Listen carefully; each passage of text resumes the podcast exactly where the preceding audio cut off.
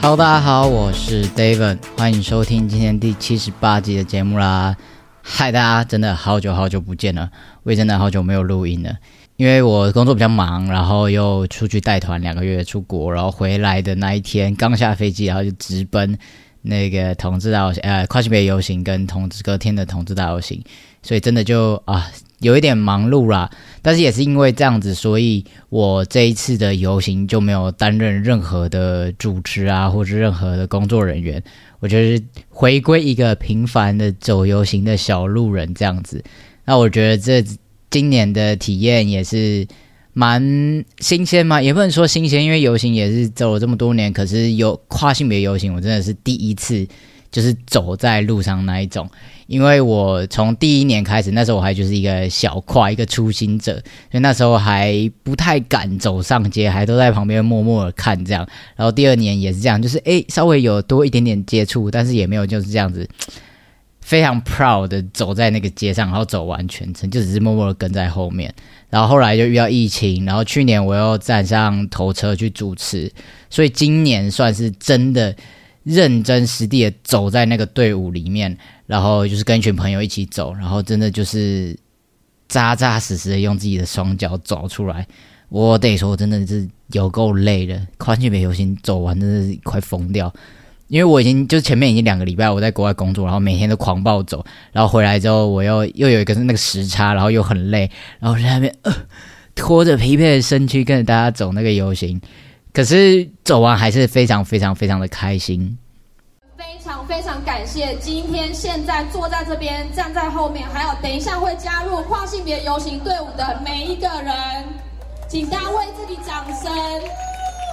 每一个人的现身都非常非常重要，对于还没有出柜还在认同自己的人，这就是非常直接有力的力量。今天全场所有人。我们不分性别，我们要一起超越、跨越男女二分的性别限制，一起支持跨性别。谢谢大家。欢迎我们的少天使，欢迎我们的关心的志玲哦，回到我们的跨性别、跨性别游行的主舞台、主现场。待会还有我觉得可能对于某些人来讲，它是一个呃一个难得可以自在、可以公开。可以，它不一定公开，可是可能是一个自在场，隐身在人群里面，然后你可以在这一天真的做自己或表达自己的一个日子。那对于我来说，我觉得这当然也有一点点这样成分，可是更多一点，有点像是变成是一个跟我身边的人的一个默契嘛，或者是说，就是我们在这个日子的时候，是大家会齐聚一堂。我知道这个时候可以看到很多很久不见的朋友。像那天一起走游行的热线的朋友，一些跨性别的朋友，然后结束之后，那中间我有去找一些就是跨男的兄弟兄弟圈的朋友，然后看到大叔哥啊、杰米哥他们，然后还有一些是我今年的那个跨男聚会的时候认识到的一些朋友们，然后也是在这时候才见个面。上一次就是聚会，然后这一次就是已经十月底这样。然后有一些是，当然是创作者的好朋友，一些 podcaster 啊，或者在网络上认识的人。这些人可能我们平常都是只会在 IG 上面，在云端，在网络上才会有一点互动。但是我们知道，在这一天的这个时候，我们大家都会一起到那个现场，然后我们可以见到面，久违的见个面，可以聊聊天，可我们过着不一样的生活，做着不一样的事情。但是我知道这一群我很在乎的人是在为自己的理想慢慢的前进着，然后可能过得比我们去年或是比我们上一次见面的时候又在更前进一点点。我觉得这件事情就是很令人感动，很令人感到开心的。所以，总之，我觉得这个这个友情对我来讲的意义是这个样子啊。那当然，它一定还有一些性别运动上的一些倡议啊，或者是一些让。更多的宽别者可以更自在，可以展现自己。反正它可能有很多层面的意义啊。但对我来，对现阶段的我来讲，这件事情对我来讲是最重要的。那当然还有一个点是，呃，在那个现场有遇到很多的读者也好，或是我的听众，然后有很多在 IG 上以前可能在 IG 上聊天的人会来找我搭话、聊聊天、拍照什么的。然后我觉得这个现场也给我很大的一个空间，是我可以让。这些我平常可能很少能够接触到的人，可以真的面对面的跟他们交流。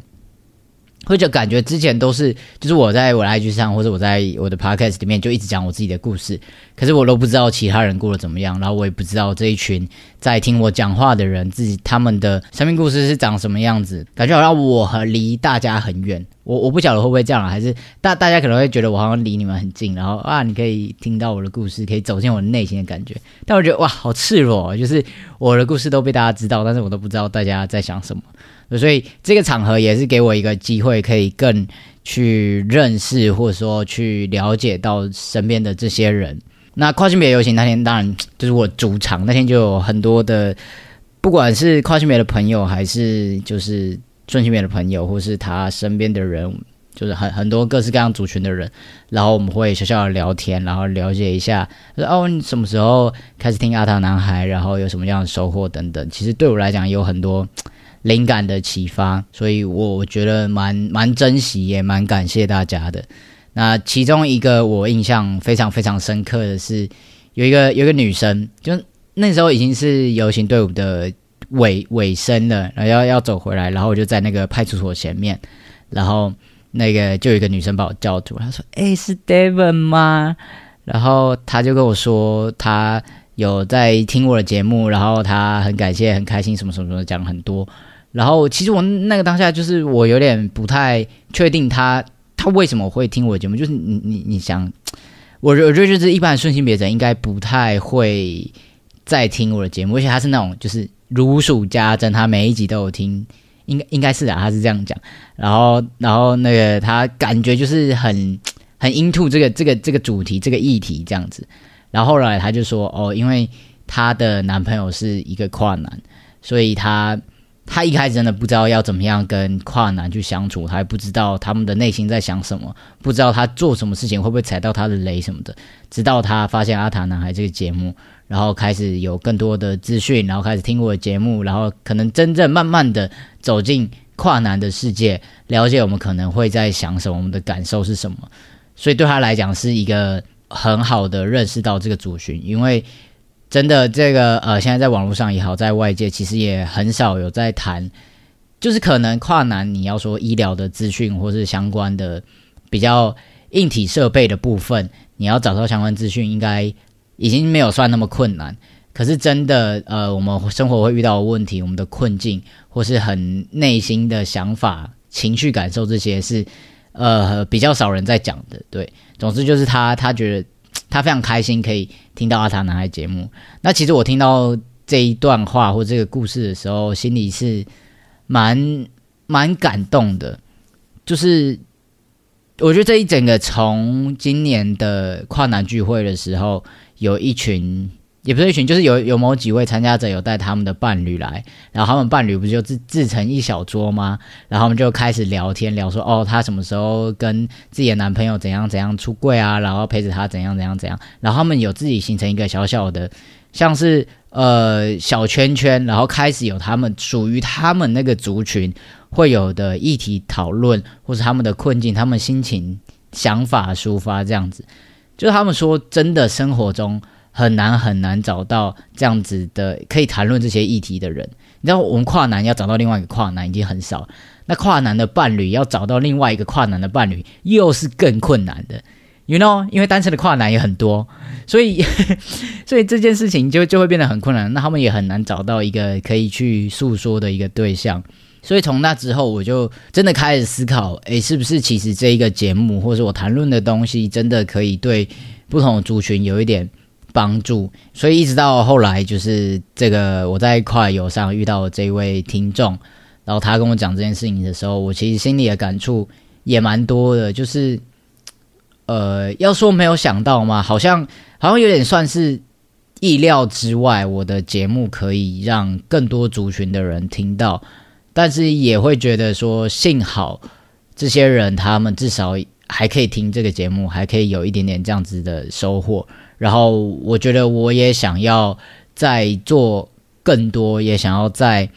呃把这一块这些东西可以在节目上谈的更多。但我不确定，呃，听众们对这这这方面的议题会不会有兴趣，或者是大家会有什么样子的问题？所以这一个部分我也还在构想啊。如果大家有什么想法或想要知道的，都很欢迎到 IG 来留言或者私讯我，告诉我。我觉得我在呃阿男孩这个节目可能也会慢慢的有一些些调整，或者说加入一些新的元素啦。对。这是我这一次遇到的这个听众，然后有获得的一些想法。那当然，其实我当下非常感动。然后回来之后，他其实有再去传讯息给我，然后我们也有小小的聊一下。那我真的每一次看到这种就是跨男的伴侣，然后他们很愿意去理解这个族群，然后会想要更多的去你要说帮助或者说陪伴这些，我都觉得是非常非常不容易，因为我觉得。比起跨性别主体本身，可能呃，在面对跨性别这件事情的时候，伴侣们他们的那种困惑，或者是他们不知道该怎么办的那个心情，可能是更纠结的。因为跨主体可能还有其他的跨性别者，他可以去分享，或者说他可以去了解。可是非跨本人，他一定很难理解。那你到底性别不安是在不安什么？你到底是有什么好焦虑的？不是，他们可能没有那么凶，但是就是那个东西是顺性别者很难理解的。那他要怎么样去去了解他伴侣的这个这个想法、这个感受，然后怎么去陪伴、去排解这个东西？我觉得是非常非常困难的。所以我每次看到跨的伴侣，我都觉得一百个 respect，真的是辛苦你们了。那如果你现在在收听的，或者现在在收看的，你是跨性别者的伴侣，然后你有什么问题或想法想要分享、想要问的？都非常欢迎到我的 IG 再来私讯或留言给我。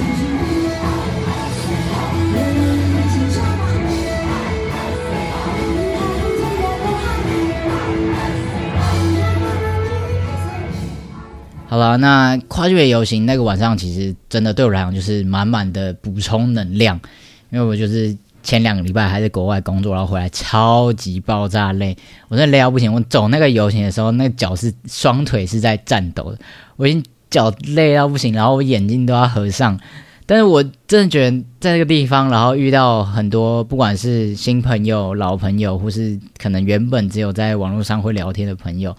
反正就在那个当下可以。面对面的看到很多不同的人，这件事情对我来讲很很重要，然后给我很多的能量。所以到那天晚上，我还是你知道舍不得回家。晚上甚至还跟一群朋友跑去酒吧喝酒，这样。但我那时候其实真的眼睛已经要合上，然后我就我我也不敢喝酒，我怕我再喝酒喝下去，我会整个人直接倒在那边。而且明天还要去同志道行，所以我也不敢太放肆。然后喝完之后就赶快回家休息。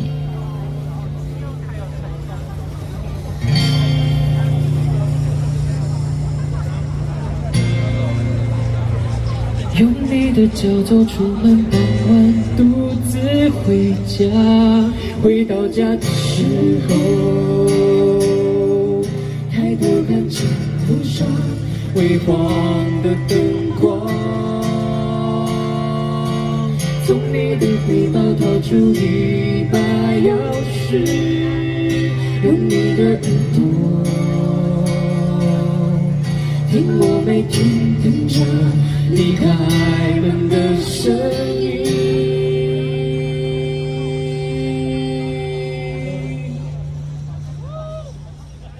去年的时候，我同事大游行也是在热线的头车车子上面主持。那今年就我因为我前面讲我工作的关系，我没有办法参与太多，所以我就想说我在现场那天我就还是乖乖去走游行就好，就当个称职的路人。对，然后后来就是因为那个同游的主办单位希望能有一些跨性别的人上台上主舞台去讲讲话，分享一下。对，然后最后就还是找到我，然后我想说，嗯，应该可以吧？殊不知这个应该可以吧？就真的差点把我害死。其实也没有害死，就是我我我那个演讲稿是我当天在飞机飞回台湾的那个飞机上才那边狂写狂背的，因为我在那之前真的完全没有时间处理这件事情。我是想说，好，演讲大概是三分钟，不是演讲就是上面的短讲，大概三三分钟应该也还好，就几几个几个字而已，不会太困难。殊不知哇，真的要站上去讲的时候，那整个超级紧张。我一直我一想到要要站在主台上面对这么多人，然后是这样子的一个场合，因为你知道同志大游行，它虽然现在今年的呃主题是与多元同行，但你真的要去谈到跨性别这个主题，这个这个这个议题，它真的又有点偏尴尬吗？或者说它又有点硬？然后我也不想要在那个舞台上，然后讲很多很大的诉求或者什么。然后，但是我被分配到了是要谈职场这件事情，所以我其实那个那个讲稿也是删了又打，删了又打，然后想了很久。然后我在飞机上的时候，那个我还在那边这样子，你知道，就大家旁边的人都在看电影，然后在睡觉，然后我就一个人在那边这样比手画脚，然后一直在那边演练，一直在演练这样。害我回来的时候真的超爆乱，因为我在飞机上也几乎都没有什么睡觉。那总之就是那个短讲，我也花了很多的心思，我一直在反复的琢磨。我在想，台下应该大部分都是一些同志，呃，应该说都是一些顺性别者。那我要讲什么东西可以让他们比较愿意听，或者说可以听得进去这个议题？你知道，光谈到跨性别，可能他们的那个兴趣就先减一半了。我我猜想啦，我不一定是这个样子，我只是我猜的，但是有可能就是你知道会到那个现场的，应该都是非常的 nice，然后非常的跨性别 OK 这样。那我不知道，反正我就希望我讲的东西可以再更贴近大家一点点，所以我最后就啊分享了职场上我自己遇到的问题，然后我是用一个出柜的角度去跟大家谈，因为我想，嗯。谈在同志族群里面出柜会是一个非常大的议题。那讲到出柜，可能大家会非常有感觉，但是可能对 LGB 族群来说，我性倾向我要不要讲，可能是我可以选择的事情。可是对于跨性别者来说，很多时候性别认同或性别表达、性别气质这个东西是。没有办法选择了，很多时候我还没开口，甚至第一眼我履历还没投出去的那一刻，我就被迫要出柜，或是被一些奇奇怪怪的东西出柜，我没有没有办法选择我到底要不要讲，这会让我们在求职路上，在职场工作中会有遇到很多很多的困难，这是这可能是跨性别族群跟其他同志族群很不一样的地方。那从这个点去下手，希望可以让大家更多一点点的去。了解，去认识一下跨性别的职场困境。那接下来呢，我们就把时间交给台湾同志咨询热线的跨性别小组。嗨，大家好，大家好，我是热线跨小组的义工，我是 David。嗨，好，呃，我是一位跨性别男性。那我今天可以站在这个地方，是因为我非常非常非常的幸运，我有很支持我的家人跟朋友。我爸妈昨天还有去跨游行哦，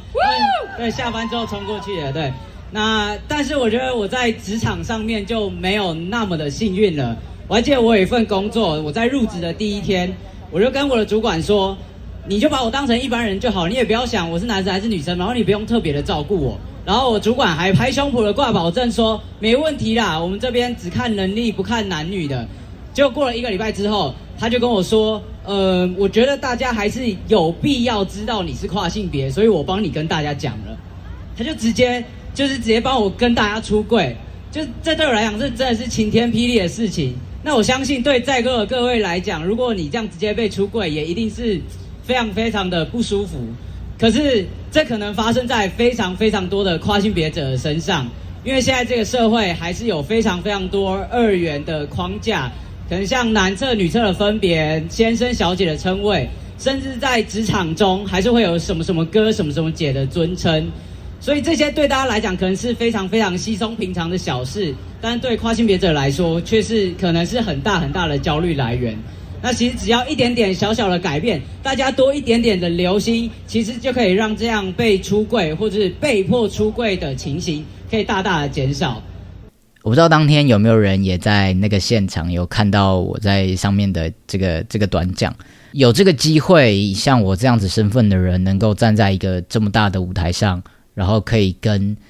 这一群人讲这些话，可以让跨性别的议题，或是我们面对的现在的困境，我们的状态是可以慢慢的被大家认识。因为呃，当天除了我以外，我是跨男，然后还有一个跨女跟一个非人代表，所以是有三个人在那个台上，然后我们各自谈论不同呃生活面向的东西。那这件事情，我觉得在那个台上，然后可以让整个跨性别不同很多很多不一样，当然不是全部，但就是很多不一样的面貌，然后不一样的困境可以被大家看见，这件事情是非常非常重要。然后也很开心，很感谢呃主办单位的邀请，然后谢谢热线。让我们有这个机会可以在上面说说话。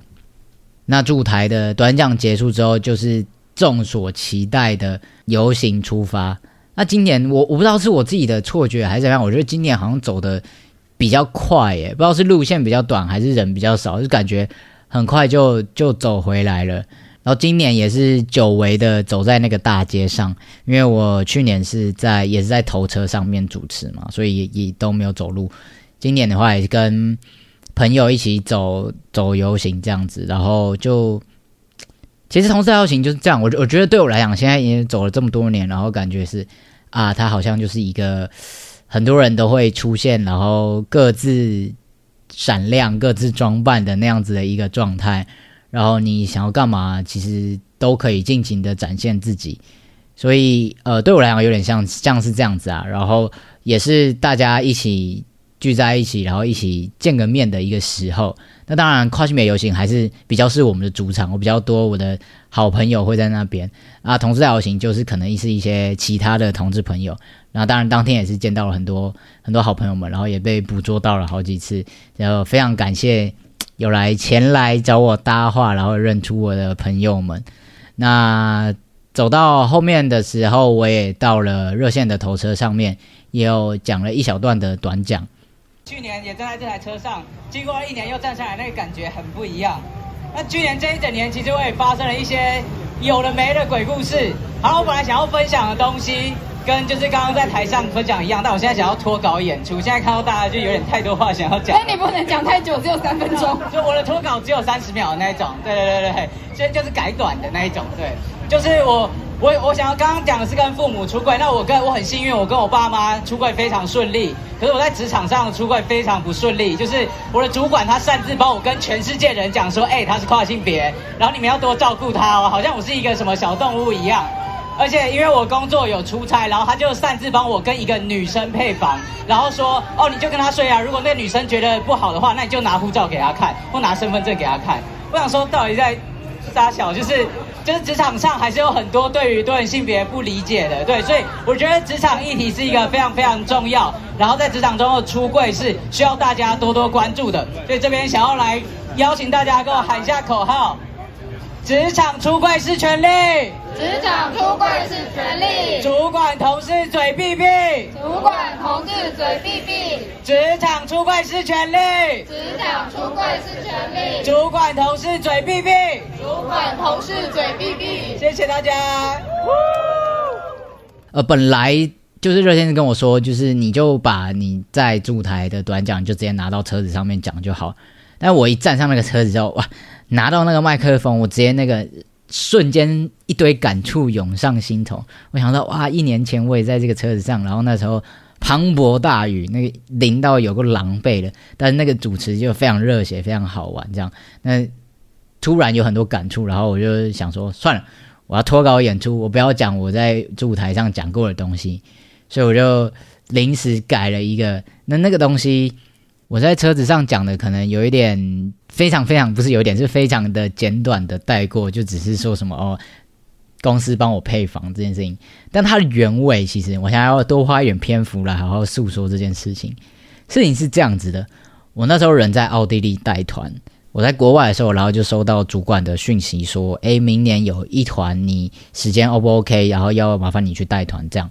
然后我看了一下，我就说：“哦，时间 OK 啊。”但是因为那一团本来不是要我去，是有另外一个人去，所以我就想说很奇怪，为什么突然又要换人？他说因为配合的那一个他在后年他就要退休，他就不要做了，所以我们今年派出去的人就是要去把这一这一套都学起来，就是要变成是我们公之后就走我们公司的人自己出去这样子，就对面配合的人他是不会再来这样。所以这讲起来有点复杂，就是领队这个工作有公司里面的跟外面签约配合 by case 的这样，所以就是公司的想法就是说，那我不要派那个 by case 的，不然他可能学了之后之后又不带了，那我们公司就没有人可以做这件事情，就想说还是派公司里面的人。然后我想说，哦，听起来蛮合理的，然后我就 OK，我就我就反正我时间 OK 啦，就是我只是想要问一下而已，这样。结果过没多久，负责企划这个团的。呃，线控就传讯息给我说：“哎，那个我们主管说要派你去，你知道这件事吗？”然后我就说：“我知道啊。”然后他说：“那你知道为什么会派你去吗？”然后我就想说：“哦，我就把刚刚主管跟我讲的那些话跟他讲。”然后他说：“确实是这样，没错，就这是其中一个原因。但还有一个原因，其实是那个配合的那一个人，她是一个女生，女生的当地的领队就对了。然后他说。”他他如果要配房的话，一定要找一个女生去。可是我们原本要想要派的那个是男生，所以他们要换人。再加上就是要要让那个公司里面的人学这一套，所以就希望派我我因为我是公司里的领队，他希望派我去。可是问题就是，他那个那个对面配合那个人已经要求要是一个女生的工作人员去跟他配房，但是我们主管还是执意要派我去。然后这个计划，这个线控就有跟主管说，可是这样不太 OK 吧？就其实呃，前提是这整间公司的人，我现在公司里面人全部人都知道我是一个跨，对，就是大家都知道我的，因为大家都有我的护照，知道我的证件性别是女生，所以然后但是但是平常相处上，大家都还是把我当男生，就也没有太多的疑问或什么的，但只是大家默默都知道这件事。那呃，这个线控也知道，所以他其实就有跟主管反映这件事情，就是不应该这样子做。然后主管就直接说，又没有关系，反正她就是女生啊。如果对方他们有什么疑虑的话，那你就叫他把护照拿给他看就好了。我们就是也站住脚，也也也也没有说错啊，我们也不是怎样怎样怎样。我当他知道这件事情的时候，我真的超爆不爽的，就是。就是跟他那个不爽，就是当然对他不爽是一个点，就是你怎么可以这样子？就平常我我就我其实一直以来就表达了，就是你就是把我当成男生，然后我也不用有特权，你也不用特别照顾我。然后在这个点上，像这样子的情况，我也希望你就是把我当成男生。我可以，如果对方是男性工作人员，然后我跟他配房，我完全 OK。然后。如果她是女生，然后你告诉她我的情况，然后我是以一个男生的身份去跟她住，然后你要这样子处理她 OK 的话，我觉得我心里会觉得不舒服，但是勉强我可以接受。我觉得这是一个工作，然后我要做到可以让这间公司觉得 OK，然后是不影响大家的业务运行的话，我觉得我可以接受。可是现在这个已经超乎到。就是对方其实很可能是没办法接受，因为我们去的一个一个去旅游的那个国家，其实是蛮保守的一个国家。对我还还是要这样讲，就是很有可能他是没办法接受这件事情，然后他也没有把整个原委告诉他，他只用了一个就是反正他的证件上性别就是女生，不管他现在外表长什么样子，他是什么样子的呃身份去生活，反正他的证件性别就是这样，所以他就是要去做这件事情。但我第二个生气的点，其实也在气，就是我好像也没有什么呃资格，或是有什么样子的力量可以去 argue 这件事情。毕竟我的护照、我的证件的性别就是女生，我现在就是还没有换证嘛。那呃，我也知道这间公司或是这里面的主管或这些人他们的想法就是这个样子，我很难去改变他，我也没有资格去。干涉他应该要怎么想，或是教他应该要怎么做。毕竟人家是那公司的大主管，我只是一个小小职员，我也不敢去做这件事情。你懂？这就是鸟人在屋檐下，不得不低头。我我没有想要因为这件事情而丢了这一份工作。其实简单来讲，有点是这样子。所以你要说他是委曲求全吗？或者是我就有点自己吞下来了吧。我就顶多就是跟身边的同事，因为其实同事们知道，然后其实大家都蛮 nice 的，然后我会跟他们小小的聊一下，抱怨一下，就就也只能这样子。那上面的人要怎么做，或是他们的态度是什么，我也没办法去干涉。所以这也是我另外一个生气的点呐，我气我自己没办法去多做一些，为为为自己说一些什么话，但我真的觉得。就就我觉我觉我觉得累了，我在这个上面没有想要再做更多的抗争，或是更多去说些什么。我觉得就这样吧，因为前面几次即使讲了，也也也没有也没有结果，只会让我就是我我觉得再做下去只会让我一再的受伤。那。现阶段我会觉得，在这份工作上面，我可以得到我想要、我想要学、我想要学的东西，那我可能就会就就专注在这个上面，然后做好这一份工作，其他的事情就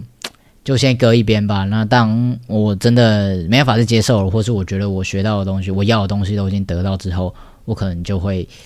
就就就自己会离开这个地方，有一点变成是这个样子的状态跟想法。那当然，这这是每一个人的选择不同。有人可能会觉得说，不行，我怎样都没办法忍受，或者说我一定要为自己说些什么，做些什么。那那那就是大家不一样的决定。这是我目前的想法是这个样子。那当然，这件事情也让我开始对于换证有更多一点点的想法了。我其实也慢慢的觉得说，如果呃这件事情是这么的必须，或者是我可能有很多地方是。是必须要能够有一个呃性别是男性的身份证的话，我是不是也可以啊？应该要或许要考虑一下，是不是要去手术，然后去换证等等的。所以这些事情也慢慢的开始跑进我脑海里，然后也开始慢慢的在酝酿，或者说在思考。对，这大概是我最近的一个近况。然后这一次。